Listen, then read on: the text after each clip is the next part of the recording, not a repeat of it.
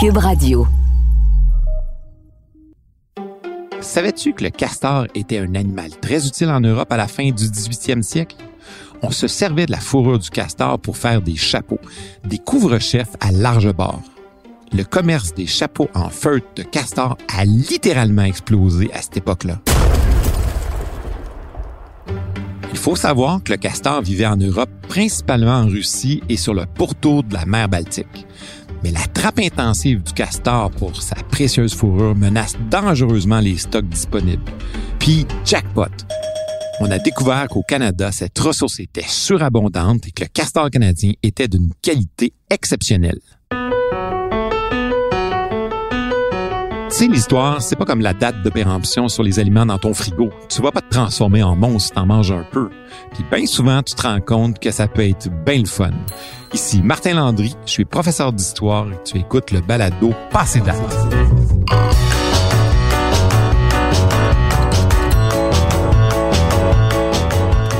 Aujourd'hui, le thème de l'épisode, le temps des sans-associés. Le nom du cardinal de Richelieu résonne fort dans l'histoire de la France. Aujourd'hui, pour plusieurs, c'est le méchant cardinal qui s'oppose aux trois mousquetaires dans le célèbre roman d'Alexandre Dumas. Mais à l'époque de la Nouvelle-France, Richelieu, c'est celui qui a créé la Compagnie des Sans-Associés. Cette entreprise-là va être au cœur de la vie des premiers colons pendant les premières décennies de l'histoire de la Nouvelle-France. Depuis la fondation de Québec par Samuel de Champlain en 1608, la Nouvelle-France n'arrive pas à se développer efficacement. Surtout parce que les conditions de vie étaient extrêmement difficiles pour les colons européens qui étaient venus s'installer dans la vallée du Saint-Laurent. Le projet colonial en Amérique attire très peu de Français. Il y a surtout des commerçants avides de profits rapides qui traversent l'Atlantique pour profiter de la possible manne du commerce des fourrures. Il faut savoir que quand les chapeliers en Europe ont réalisé qu'on pouvait confectionner du feutre de bonne qualité à partir du duvet du castor d'Amérique du Nord, l'intérêt pour la Nouvelle-France va s'accélérer. Bon, les fourrures de martre, de renard, de loutre, de vison vont également faire l'objet de trocs, mais celles des castors étaient principalement l'objet de la traite. France a laissé entre les mains de compagnies de fourrure la tâche de voir au peuplement du territoire colonial pour développer la ressource et établir sa présence en Nouvelle-France. C'est ce qu'on appelle le système des compagnies, un système qui était en place depuis la fin du 16e siècle. Henri IV et son successeur Louis XIII voulaient pas financer directement le développement colonial. Il confiait donc la tâche à des commerçants en échange d'un privilège commercial très rentable. En fait, on leur offrait un monopole, ou si tu veux, l'exclusivité de la traite des fourrures. Ça fait en sorte que les marchands qui étaient choisis par le roi pour coloniser la France, ben, ils étaient les seuls autorisés à commercer avec les Autochtones. C'est aussi eux qui les rapportaient en France. Mais rapidement, les propriétaires de ces compagnies-là ont délaissé leurs obligations de colonisation pour se concentrer presque uniquement sur les profits de la traite. Champlain est en quelque sorte le gouverneur de la colonie. Il est ambitieux. Il voit grand pour le Canada. Et il souhaite la création d'une nouvelle compagnie dont le mandat serait clairement de voir au peuplement de la Nouvelle-France. L'idée serait d'exploiter toutes les richesses qu'elle contient et aussi d'évangéliser les premiers peuples d'Amérique. Les nombreuses rencontres avec les fonctionnaires royaux de la France vont finalement porter fruit. En 1627, le tout-puissant cardinal de Richelieu, qui se trouve à être en quelque sorte le premier ministre de Louis XIII, alors Richelieu se laisse convaincre de créer une nouvelle compagnie pour favoriser le développement de la colonie. La compagnie est composée de 100 actionnaires qui s'engagent à fournir 3000 livres. Ça, là, c'est la monnaie royale française de l'époque. La compagnie est nommée sans associés ou de la Nouvelle-France. Elle reçoit du roi de France l'exclusivité de l'exploitation du territoire d'Amérique du Nord pour le compte du roi de France. En retour, elle doit peupler la colonie, notamment en y installant 4000 colons dans un délai de 15 ans et aussi évangéliser les Premières Nations. Est-ce que tu savais qu'à cette époque-là, les nobles et clergés ne pouvaient pas faire de commerce sans déroger à leur rang social? En fait, un noble ne travaillait pas pour vivre et surtout, il ne faisait pas de commerce. Il laissait ça aux bourgeois. Pour détourner cette règle-là et s'assurer d'obtenir rapidement le financement nécessaire à la fondation de la compagnie, Richelieu a demandé au roi de permettre à la noblesse de faire du commerce sans affecter leurs privilèges. Ben, tu sais quoi? Le roi accepte. Ça ouvre la porte pour d'immenses profits pour les nobles. D'ailleurs, Richelieu lui-même va devenir actionnaire de la nouvelle compagnie. Tiens donc. La charte de fondation de la compagnie contient un ensemble d'obligations bien précises. Les 100 associés promettront faire passer aux dix pays de la Nouvelle-France deux à 300 hommes de tout métier dès l'année prochaine 1628 et pendant les années suivantes en augmenter le nombre jusqu'à 4000 de l'un et l'autre sexe dans 15 ans prochainement venant, que l'on comptera les loger, nourrir et entretenir de toutes choses nécessaires à la vie pendant trois ans. Conformément à leur engagement, la Compagnie des 100 associés affrète en 1628 quatre grands navires, sur les bateaux, elle charge des vivres, des outils pour défricher, des semences et surtout 400 hommes et femmes. Des colons qui vont aider à défricher la terre et à enraciner les Français dans la vallée du Saint-Laurent. C'est évidemment l'expédition la plus ambitieuse et surtout la plus coûteuse depuis le début de l'histoire de la Nouvelle-France. L'entreprise mise toutes ses ressources financières dans cette grande traversée. Mais le moment est bien mal choisi pour faire cette traversée de l'Atlantique, parce que le roi d'Angleterre vient de déclarer la guerre à la France.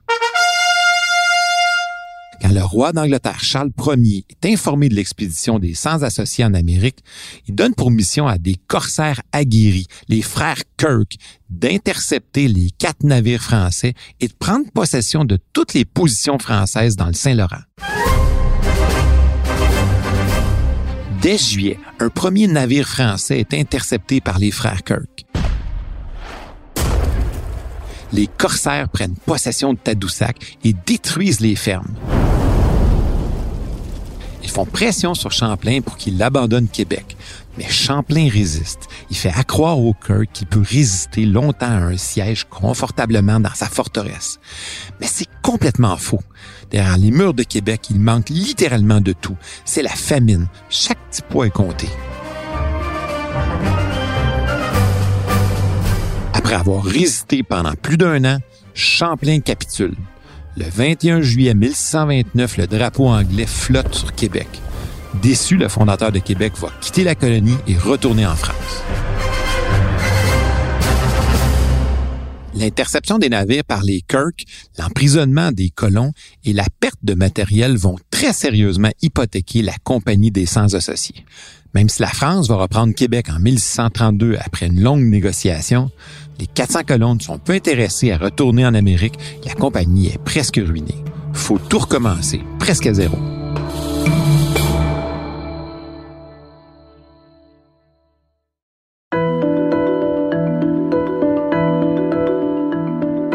Champlain revient à Québec en 1633. Québec était un champ de ruines. Champlain ne lâche pas prise. Il veut relancer la traite des fourrures, le moteur de l'économie française en Amérique. À la demande d'un chef montagnais, il fait construire un poste de traite sur le Saint-Laurent à l'embouchure de la rivière Saint-Maurice, au lieu dit des Trois-Rivières. Pour sceller leur relation, Champlain va dire au chef montagnais Quand cette grande maison sera faite, alors nos garçons se marieront avec vos filles et nous ferons plus qu'un peuple. Ces garçons-là dont parlait Champlain vont arriver dès 1634. À force d'acharnement, la colonie se développe et maintient deux grands établissements, Québec et Trois-Rivières.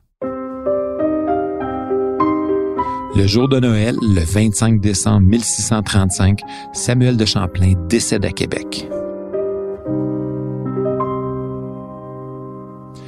Il faut savoir qu'au cours des années 1640, trois pays européens sont intéressés par l'Amérique du Nord. L'Angleterre possédait le long de la côte atlantique quelques établissements prospères qui forment ce qu'on appelle la Nouvelle-Angleterre. La Hollande, elle, avait deux postes. La Nouvelle-Amsterdam, qui va devenir New York, et Fort-Orange sur la rivière Hudson, qui va devenir Albany. Et finalement, la Nouvelle-France, qui occupait un vaste territoire, mais qui était seulement peuplé d'environ 300 habitants. C'est bien peu pour un territoire aussi gigantesque. Les Hollandais et les Français s'intéressaient surtout à la traite des fourrures. Mais tu dois savoir que les Hollandais étaient des alliés des peuples iroquois. Quant aux Français, ils faisaient surtout affaire avec les Algonquins, les Montagnais, les Outaouais et les Hurons. Rapidement, la rivalité commerciale va entraîner des guerres qui vont mettre en péril le projet de la Compagnie des Sans-Associés. Par exemple, à partir de 1640, les Iroquois, armés d'arquebuses que leur vendent des Hollandais, vont s'en prendre aux Hurons, alliés des Français. Les Iroquois essayent principalement de s'emparer du contrôle du Saint-Laurent et de ses affluents. Des routes essentielles pour exploiter le commerce des fourrures. On assiste alors à une véritable guerre pour le contrôle de la traite.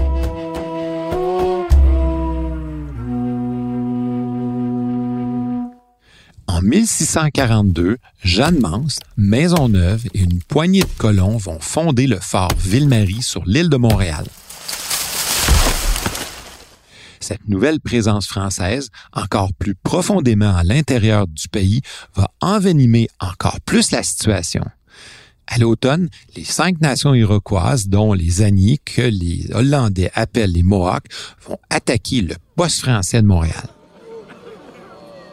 Les Algonquins et les Hurons sont rapidement et lourdement affectés par les épidémies de variole. Évidemment, la maladie les affaiblit, mais en plus, les Français refusaient de fournir des armes à feu à leurs alliés autochtones. Sans armes à feu et affectés par la maladie, les Hurons ne peuvent pas se battre d'égal à égal avec les Iroquois. En septembre 1645, le gouverneur Charles Huot de Montmagny va réussir à négocier une paix. Mais la paix va être de courte durée. Mais ça va quand même donner le temps aux Français de fortifier Ville-Marie. Au mois de mars 1647, deux ans après la signature de la paix, les batailles reprennent. L'année suivante, les Iroquois entreprennent la destruction systématique de la Huronie, un territoire situé entre le lac Huron, le lac Ontario et le lac Erie. En deux ans, cinq villages sont détruits et quinze autres sont abandonnés.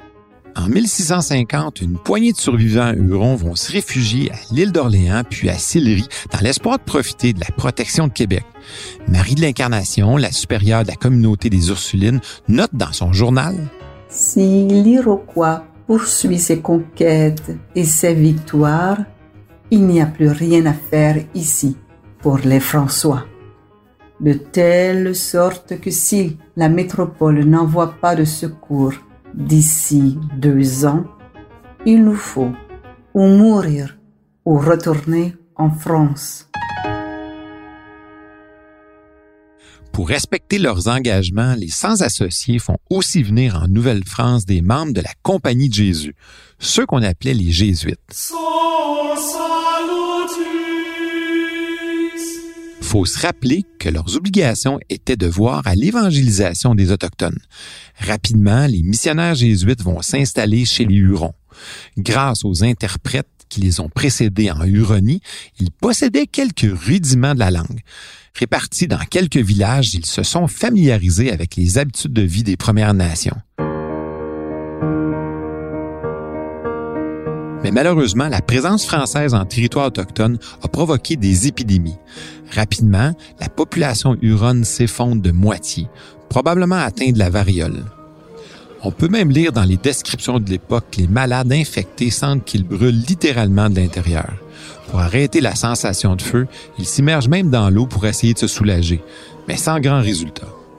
Il faut savoir que les Autochtones ont un système immunitaire totalement dépourvu de défense naturelle contre les virus venus d'Europe les Hurons vont se retrouver à la merci de leurs ennemis iroquois parce qu'ils sont infectés plus rapidement que les autres nations à cause de leur proximité avec les Français. Dès 1648, la Confédération Huronne va subir à répétition les attaques iroquoises. Deux ans plus tard, elle est complètement décimée.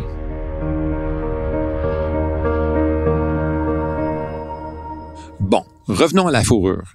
Jusqu'en 1645, les sans-associés possédaient officiellement le monopole de la vente des fourrures canadiennes. En retour, ils devaient payer les frais d'administration de la colonie. Mais quand la compagnie est acculée à la faillite, elle doit céder son monopole de la traite à la compagnie des habitants. Pour la première fois, les profits du commerce des fourrures revenaient directement aux habitants de la colonie. En somme, c'était notre première PME. Mais la nouvelle compagnie va aussi être, elle aussi, au cœur des guerres roquoises qui se poursuivent. Elle va même devoir, elle aussi, céder son monopole à une autre compagnie. Bref, rien ne semble fonctionner avec ces compagnies-là. En 1663, le Canada ne compte qu'à peine 2500 habitants entre Québec et Montréal. Devant le peu de résultats au plan du peuplement et sur la recommandation du ministre Colbert, le roi Louis XIV met fin au système des compagnies. À partir de 1663, la Nouvelle-France devient une colonie royale administrée plus directement par le roi de France. À ce moment-là, c'est une nouvelle période de l'histoire de la Nouvelle-France qui s'amorce et qui annonce des jours meilleurs pour les quelques habitants qui ont adopté ce territoire outre-mer. Tu sais, des fois, si tu veux pas être passé date, c'est important de regarder un peu en arrière, d'essayer de comprendre le passé pour mieux voir où tu veux aller. Je te donne rendez-vous au prochain épisode. Salut!